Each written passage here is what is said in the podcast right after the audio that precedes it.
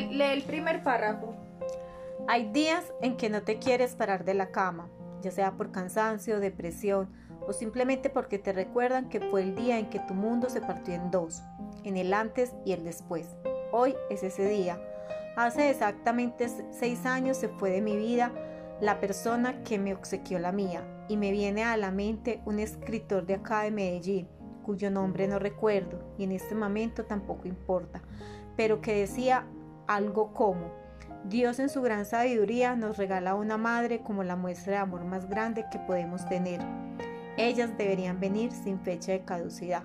Sí, ellas deberían de ser eternas. Toda esta odisea empieza en abril del 2014, cuando inexorablemente su estado de salud se empezó a deteriorar más cada día.